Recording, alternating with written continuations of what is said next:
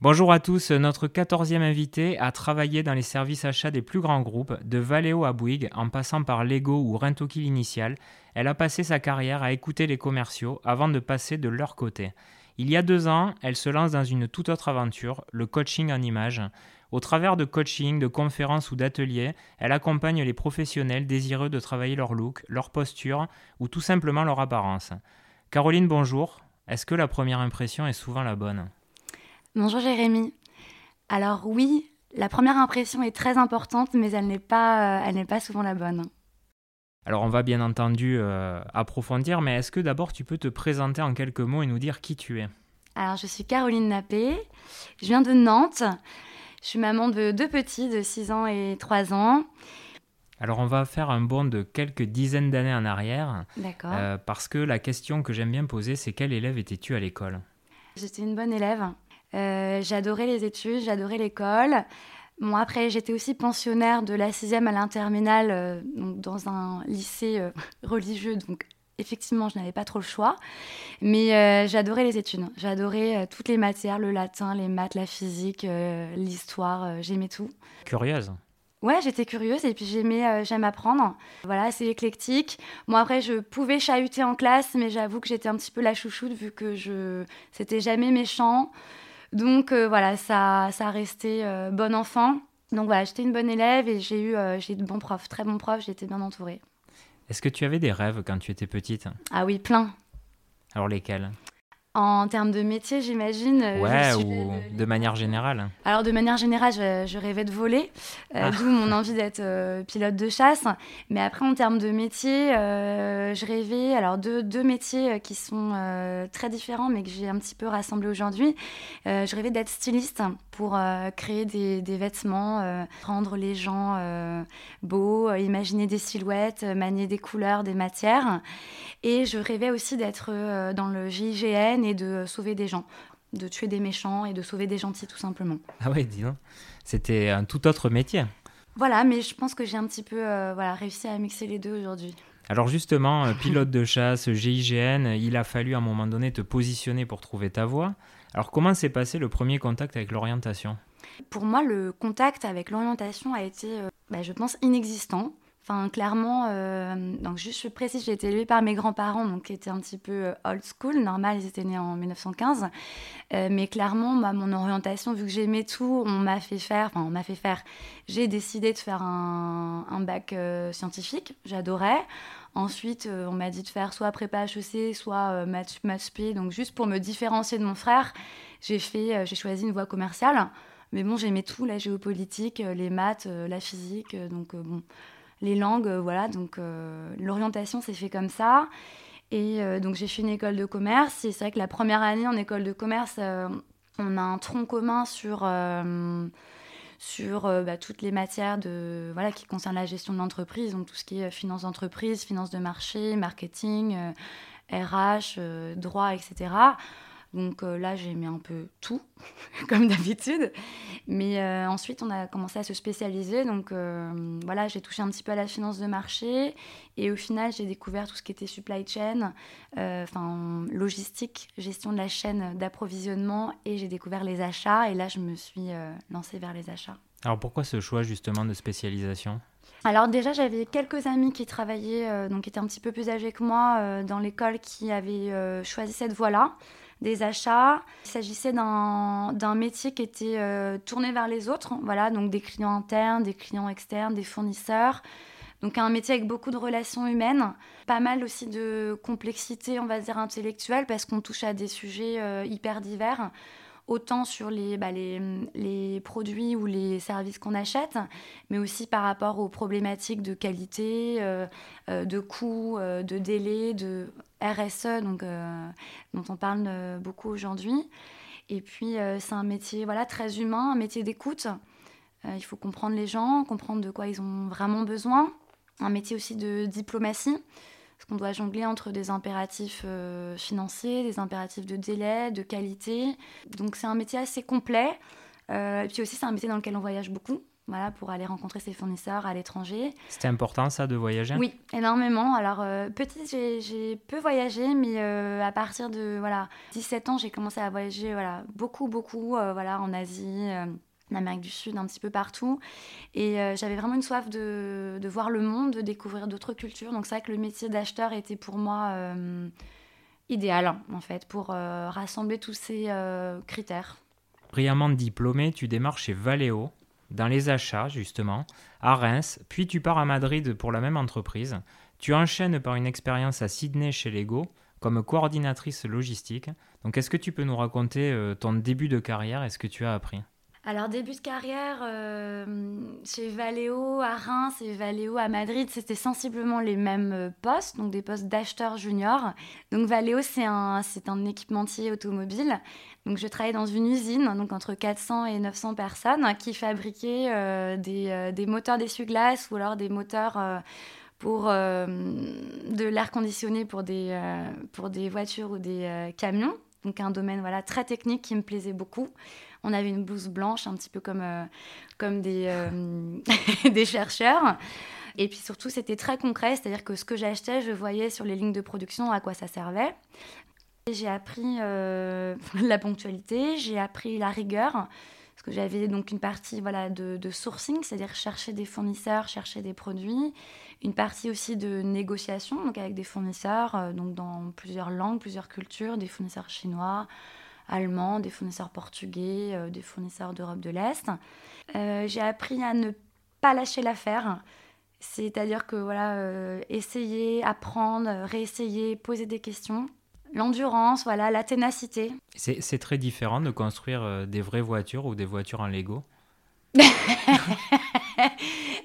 D'où oui, l'enchaînement, merci vers le, mon autre poche chez Lego. Pour un acheteur c'est quoi la différence finalement entre euh, bah, un vrai industriel et puis euh, bah, un fournisseur de, jouets?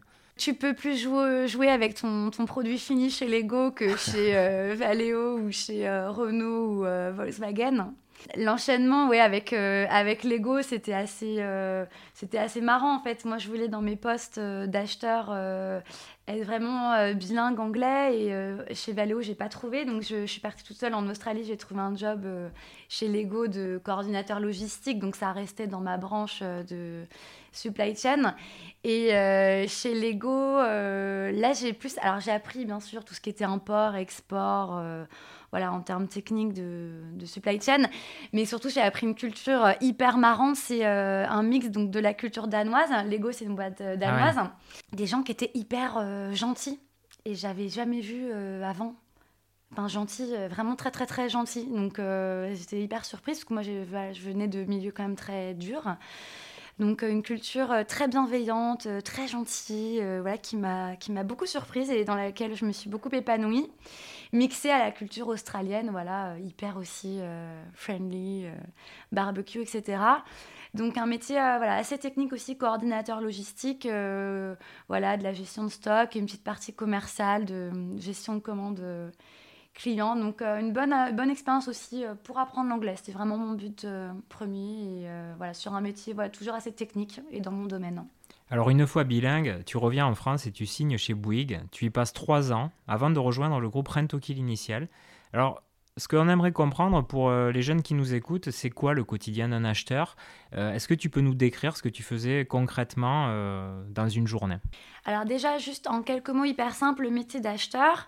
un acheteur, en gros, il doit comprendre le besoin de son client interne. Donc c'est-à-dire qu'il est mandaté par une direction de son entreprise, ça peut être la direction marketing, la direction RH, direction production, pour trouver le meilleur produit ou le meilleur service qui remplisse euh, toute une série de critères. Voilà, et ensuite son travail, c'est de sonder le marché, voir ce qui se fait sur le marché auprès des fournisseurs, et de lancer soit des consultations, soit quand c'est un niveau plus formel et plus gros en termes d'enjeux financiers, un appel d'offres. Et ensuite, son travail, c'est de sélectionner la meilleure offre possible en termes de qualité, de coût, de délai, de, RSE, pour euh, remplir les besoins de son mandataire en, dans l'entreprise. Et ensuite, de, voilà, de signer un contrat, de négocier les termes du contrat et de faire vivre le contrat. Donc l'acheteur, il arrive au bureau le matin, il dit bonjour à tout le monde. La plupart du temps, il est, travaille dans un open space, donc il fait la bise avant, avant Covid. donc en gros, il passe beaucoup de temps avec les gens de son entreprise à comprendre ce qu'ils veulent vraiment. Et après, il passe aussi beaucoup de temps avec ses patrons et sa direction pour faire valider ce qu'il propose en termes de produits, de services, de prix, etc. Et il passe beaucoup de temps avec ses fournisseurs pour les connaître, pour négocier les contrats, négocier les prix, les délais, les garanties, etc. Et il doit se garder des grosses plages horaires aussi de réflexion, de stratégie, de rédaction de contrats, etc. C'est ça le quotidien d'un acheteur, mais en général, ce sont des horaires qui sont assez, assez prenants. Alors en 2018, tu vas connaître une première bifurcation parce que tu vas passer de l'autre côté de la barrière et tu vas devenir commercial en devenant responsable grand compte. Pourquoi passer de l'autre côté de la barrière? Est-ce que euh, c'était euh, un ras-le-bol des achats ou est-ce que c'était la curiosité d'aller de, l'autre côté? Mmh. Alors déjà dans les achats, dans ce qui était en gros euh, à ma portée, j'avais un petit peu fait tous les postes possibles. Euh, achat direct, achat indirect. Euh, tu es d'ailleurs juste achat direct, achat indirect. Est-ce que tu peux nous dire ce que c'est? Alors en quelques mots simples, les achats directs, c'est ce qui est lié directement à la production. Exemple, si tu fabriques des moteurs chez Valeo, un acheteur direct va acheter des pièces qui vont servir à construire le moteur. Et dans le même exemple, un acheteur indirect, toujours dans ce secteur d'entreprise, euh, ce sera l'acheteur qui va euh, acheter euh, les camions pour transporter les pièces, les moteurs chez les clients type Volkswagen, Porsche, Renault. Donc c'est pas directement lié Tout ce qui est périphérique. Exactement. Souvent on dit aussi acheteur production et acheteur hors production désolé, pour la parenthèse, mais c'est intéressant ah de, définir. Il y a du jargon dans le métier d'acheteur et c'est très important bah, d'expliquer. et au final, c'est quand même très très simple. Donc le commercial. Alors le commercial. Alors clairement, en termes de... Hum, bah, juste intellectuellement parlant, c'était chouette de me dire qu'un jour j'irai de l'autre côté euh, du miroir. Moi qui avais eu, comme tu le disais en intro, euh, des, euh, des, commerciaux en face de moi voilà, pendant toute ma carrière. Et j'avoue que j'étais assez assez admirative. Je me disais, waouh, ça a l'air quand même assez dur comme job. Même si moi j'étais quand même un acheteur euh, rigoureux, mais j'étais plutôt sympa, euh, il y avait quand même des acheteurs qui étaient assez, euh, assez durs. Donc un petit peu de curiosité. Et même en arrivant chez Rentokill en 2012, je me souviens très bien que je m'étais dit un jour je serai responsable grand compte. Finalement, alors au bout de neuf mois, tu décides de changer de voie. C'était pas pour toi la vente? Alors, je ne serais pas aussi radicale que ça. Euh, la vente, si, c'est pour moi, parce que là, aujourd'hui, en tant que voilà, euh, chef d'entreprise, entreprise, euh, chef de moi-même, puisque je suis toute seule, mais j'ai forcément une partie de vente. je pense que hum, j'avais pas forcément l'alignement des, des, planètes à ce moment-là. Pour la vie perso, voilà, je venais d'avoir ma petite, donc mon deuxième enfant, qui ne faisait pas ses nuits, donc je dormais peu. C'était un job aussi qui était bah, voilà, très prenant comme euh, beaucoup de jobs. Mais il y a un point qui, était, qui est très important que j'aimerais bien euh, expliquer à ceux qui, voilà, à nos interlocuteurs. C'est euh, dans le job de vendeur, je le savais pas avant, enfin, je n'en avais pas conscience. C'est important de séparer ce qu'on fait, ce que l'on fait, ce que l'on produit de, ce que, de qui on est. Et moi qui ai toujours été très impliquée dans mes, dans mes postes précédents, mais j'avais pas conscience que en tant que vendeur, on représente son entreprise et on vend, on fournit la hum, meilleure prestation possible à l'instant T avec les moyens qui nous sont donnés. Et donc ça n'a rien à voir avec qui on est, son niveau euh, de performance ou son niveau euh, d'implication ou son niveau intellectuel. C'est un peu un jeu de rôle C'est un jeu de rôle auquel je n'étais pas bien préparée, dont je n'avais pas conscience en fait. On arrive à la deuxième partie de ta carrière, tu vas quitter euh, Rentokill Initial pour suivre une formation à l'ESR en valorisation de l'image, relations publiques et gestion de l'image. Alors comment on passe euh, des achats au coaching en image? Alors le lien, en fait, euh, tout simplement, j'ai suivi moi un coaching de reconversion. J'ai fait un petit break justement après le, mon expérience en vente. Voilà, je me suis un petit peu, j'ai retrouvé un petit peu d'énergie, j'ai pris un peu de temps pour moi, pour ma famille. Et euh, j'ai suivi pendant six mois un coaching euh, de reconversion. Et j'ai fait ce qui s'appelle un bilan de sens. Donc non pas un bilan de compétences, puisque mes compétences, euh, je les connaissais. Voilà, mes qualités humaines et techniques aussi. Mais j'avais besoin de, de, trouver un job dans lequel je puisse me retrouver en termes de valeur et qui donne un vrai sens à ma vie, qui me donne envie de me lever le matin. Donc j'ai suivi un bilan, enfin j'ai fait un bilan de sens avec euh, une coach hein, qui est voilà, spécialisée dans ce domaine. Je peux donner le nom? Oui, bien sûr. Mathilde Forget. Bonjour Mathilde, si tu nous écoutes. Bonjour Mathilde. Et on a eu, on a travaillé super dur justement pour essayer de enfin recouper tout, euh, tous les morceaux du puzzle, rassembler tous les morceaux du puzzle. Et aujourd'hui, enfin il y a un moment où c'est devenu très clair, c'est-à-dire que voilà, mon rêve d'enfant, on en reparlait, euh, enfin on en parlait au tout début, c'était d'être styliste mais aussi un petit peu de faire le bien autour de moi. Donc, je suis pas dans, le GIGN aujourd'hui, mais euh, à mon niveau, je fais, euh, j'apporte des vraies solutions concrètes à des entreprises ou à des particuliers pour qu'ils se sentent mieux dans leur peau et qu'ils se sentent plus forts. Donc, dans ce sens-là, je me, voilà, j'ai l'impression aussi d'avoir un petit côté de justicier, justicière, Justice League. On va rentrer dans le vif du sujet. Mm. Donc, tu me disais hors antenne que tu conseillais aussi bien des entreprises que des particuliers, donc sur leur image. Est-ce que tu peux nous expliquer euh, bah, les différentes euh, propositions de valeur que tu as et les différences entre euh, bah, tes activités avec les entreprises et celles que tu mènes avec des particuliers? Pour la partie entreprise, je vais déjà mettre dans la partie entreprise, c'est plutôt des grandes entreprises qui ont des services RH ou des happiness managers ou des talent managers euh, ou des entreprises de taille, on va dire, moyenne, mais qui en tout cas fournissent des formations en développement personnel, des, formations en, commerce à, leur, euh, à leurs collaborateurs. Et dans la partie entreprise, j'intègre également les grandes écoles de commerce et d'ingénieurs et également les associations pour lesquelles je travaille.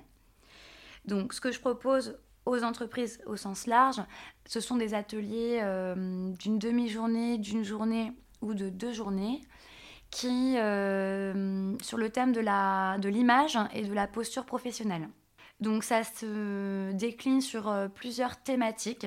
Donc euh, une thématique sur l'impact de l'image, donc toujours bien sûr dans l'entreprise, la symbolique des couleurs en entreprise et comment se mettre en valeur, véhiculer les bons messages en entreprise en portant certaines couleurs. Un atelier sur la morphologie, donc en gros, quelle est ma structure osseuse, comment je fais pour me mettre en valeur et éventuellement gommer un petit peu les, les complexes que je peux euh, avoir. Et un atelier aussi qui est euh, très intéressant sur les euh, dress codes, enfin les codes vestimentaires en entreprise. Donc là, clairement, on travaille sur les différents secteurs d'entreprise et les codes.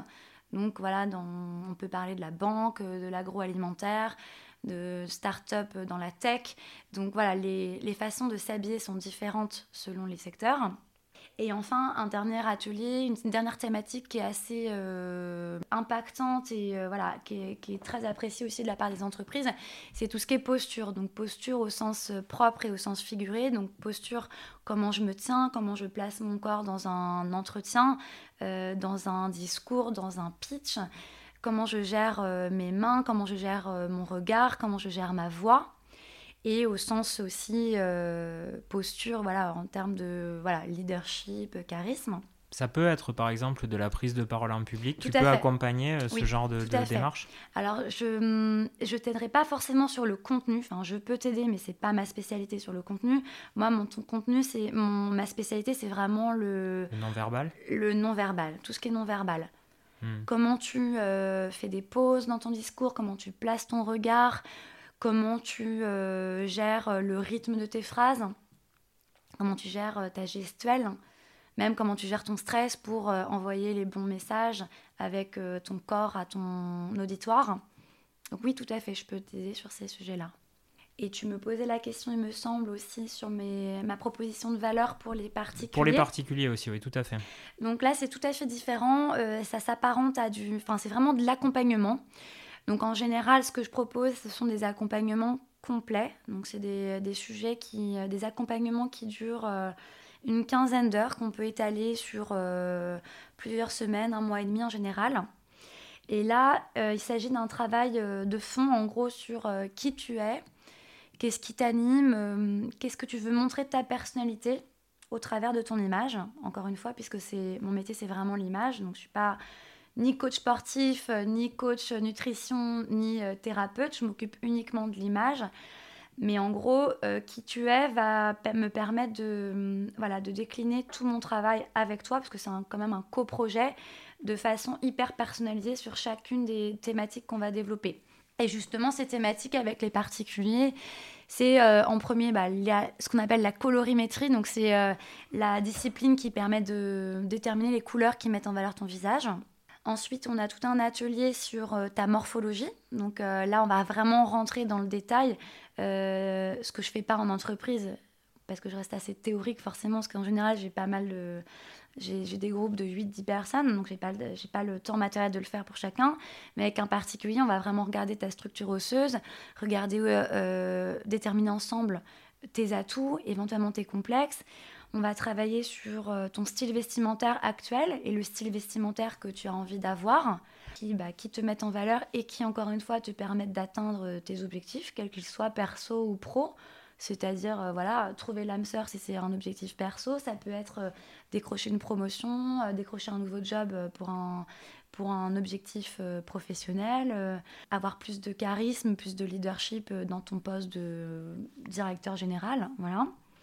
Les ateliers aussi que je propose aux particuliers, donc ce sont bah, le treat dressing, donc on trie ensemble ton dressing, on garde euh, uniquement ce qui te va bien et surtout on apprend à mixer les éléments entre eux avec une conscience euh, écologique, c'est-à-dire que le but c'est d'acheter le moins possible. Donc j'appelle ça souvent le shopping 0 euro. Euh, souvent on a déjà tout ce qu'il faut dans son dressing mais on ne sait pas forcément associer.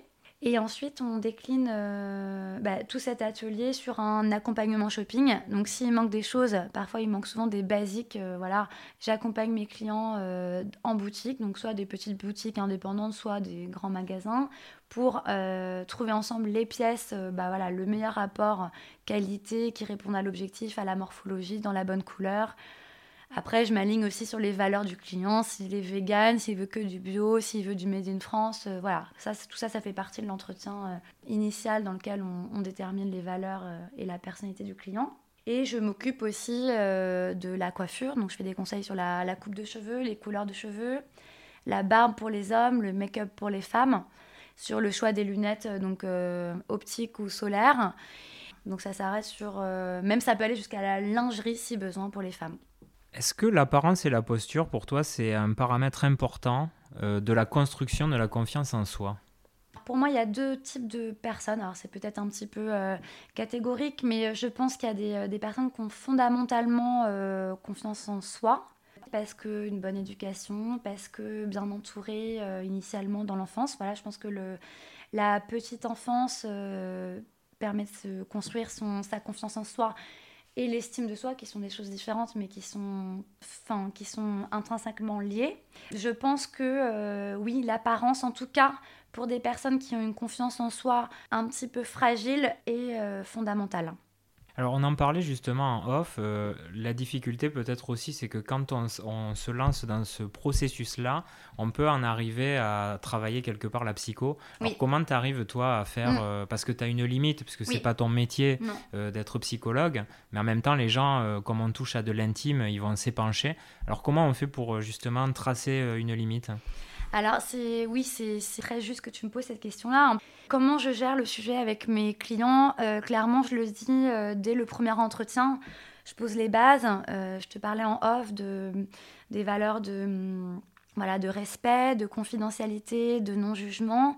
Il y a aussi voilà, un des points fondamentaux de nos entretiens et de tout l'accompagnement, c'est que moi, je ne suis ni thérapeute ni coach, coach de vie ou coach de quoi que ce soit mon métier, ça s'appelle consultant en image, consultante en image.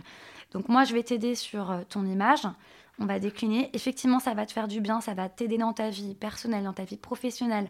Ça va être un levier vers plein de choses nouvelles qui vont arriver, qui vont être euh, bien pour toi. Sauf que je ne suis ni psychologue, ni psychiatre, ni coach. Donc je le pose euh, hyper clairement dès le début. Et effectivement, les clients vont rentrer dans des détails qui sont vachement intimes, euh, qui sont très intimes, parce que l'image, euh, c'est pas du tout un sujet futile. C'est euh, un sujet, on en parlait juste avant, voilà, sur, qui est hyper lié à la confiance en soi, la construction de soi, l'estime de soi. La petite enfance dont tu parlais aussi. La petite enfance. Et quand tu commences à parler de l'image, une fois que les gens justement sont en confiance avec toi, vont avoir tendance à te livrer énormément de choses. Et c'est vrai que les, hum, quand on fait appel à un conseil, quand on lance un conseil en image, on fait appel à moi pour un, accompagnement, il y a eu souvent un déclencheur. Et souvent, c'est euh, plutôt une blessure. Voilà, ça peut être, euh, ça peut être aussi pour du bon, hein, une promotion, etc., un changement, un, un, nouveau compagnon, une nouvelle compagne, un nouveau départ, un déménagement. Mais quand même, la plupart du temps, il s'agit d'un d'un moment un petit peu de rupture, de réflexion, par exemple voilà, des, des, changements euh, professionnels, personnels, qui font qu'on a besoin un petit peu de travailler sur son image, travailler sur soi et se sentir mieux. Et c'est vrai que l'image, effectivement, ne fait pas tout, ça ne remplace pas un psychologue, un psy, un accompagnement euh, voilà, avec un coach de vie, mais ça fait un bien euh, énorme. On va se mettre à la place des jeunes étudiants qui vont démarrer dans la vie professionnelle. Souvent, on prépare son discours, on prépare les objections et euh, on sous-estime sûrement l'apparence. Alors, à quoi doit-on être attentif avant d'aller dans un rendez-vous important? Si tu devais donner les deux trois basiques vraiment pour euh, le jeune, ouais, qui, pour, le jeune qui va aller se rendre en interview et euh, enfin ou en entretien, mm. pardon, qu'est-ce qu'il doit faire? Ah, tu m'en laisses que trois parce que là, je pourrais t'en parler pendant des heures tellement il y a tellement plein de choses à faire. c'est pour que je propose à mes petits étudiants. Donc, alors j'ai le droit à trois les trois plus euh, importants. Les trois plus importants, se renseigner sur l'entreprise, le secteur de l'entreprise. Dans l'idéal, aller euh, voir comment sont habillés les gens, quelle est un peu l'ambiance euh, vestimentaire. C'est-à-dire que si tu postules dans une banque d'affaires, aller un petit peu voilà, voir comment sont sont vêtus les gens. Si tu postules dans une start-up, si tu postules dans un cabinet d'avocats, enfin peu importe le secteur, c'est alors maintenant, on a les réseaux sociaux et on peut voir énormément de choses. Donc voilà, c'est vraiment se renseigner sur le secteur et comment sont habillés les gens. Il n'y a rien de pire que d'arriver en entretien avec la sensation d'être euh, trop décontracté ou trop sophistiqué. C'est juste horrible. Donc premier conseil, euh, voilà, se renseigner sur l'entreprise. Deuxième conseil.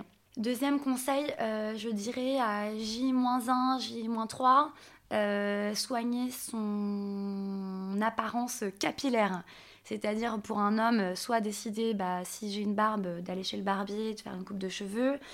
Pour une femme, clairement, ce ne sera pas le, matin même qu'on va euh, checker si on a euh, besoin de refaire sa couleur ou voilà refaire une coupe ou des choses comme ça. Enfin, les, la partie cheveux, c'est ultra important dans l'image. C'est, ça se voit énormément et c'est pas le matin même qu'on va pouvoir gérer le sujet, clairement. Donc, euh, je dirais gérer la partie capillaire de trois jours avant et euh, préparer idem euh, deux, jours avant sa tenue, de la tête aux pieds histoire qu'on se retrouve pas au dernier moment avec une chaussure trouée ou une seule chemise euh, tachée ou trouée, parce que voilà. Et allez, j'en prends un quatrième. Les conseils de Mamie Paulette, ma grand-mère qui a vécu jusqu'à 107 ans, bien manger et bien dormir très bon conseil. Très beau euh, pour être voilà au meilleur de son sa capacité intellectuelle, au meilleur de sa forme, de son répondant et avoir un teint euh, de rose. Ben, merci à Mamie Paulette. Ben, merci à Mamie Paulette, évidemment. On va faire un quiz du mauvais goût. Parce que moi, je me pose pas mal de questions sur les fautes à, ne pas faire. Alors, les mots cassés à pompons, c'est tendance ou c'est has alors, c'est euh, pour moi tendance, mais c'est une question d'association. Donc, à réserver pour les personnes pointues, très pointues en mode. Le mariage du bleu marine et du noir. On valide. comme le vert et le bleu, et comme le rouge et le rose. Et comme le doré et l'argenté, on y va à fond. La cravate à pois avec la chemise rayée. Alors, même réponse que pour les, euh, les mocassins à pompons. Euh, c'est réservé à des personnes qui sont quand même hyper pointues en termes de mode. Ça s'appelle la sprecciatura. Donc c'est la fausse nonchalance euh, des Italiens. Et c'est un style euh, très pointu. Donc voilà. La montre de sport au poignet.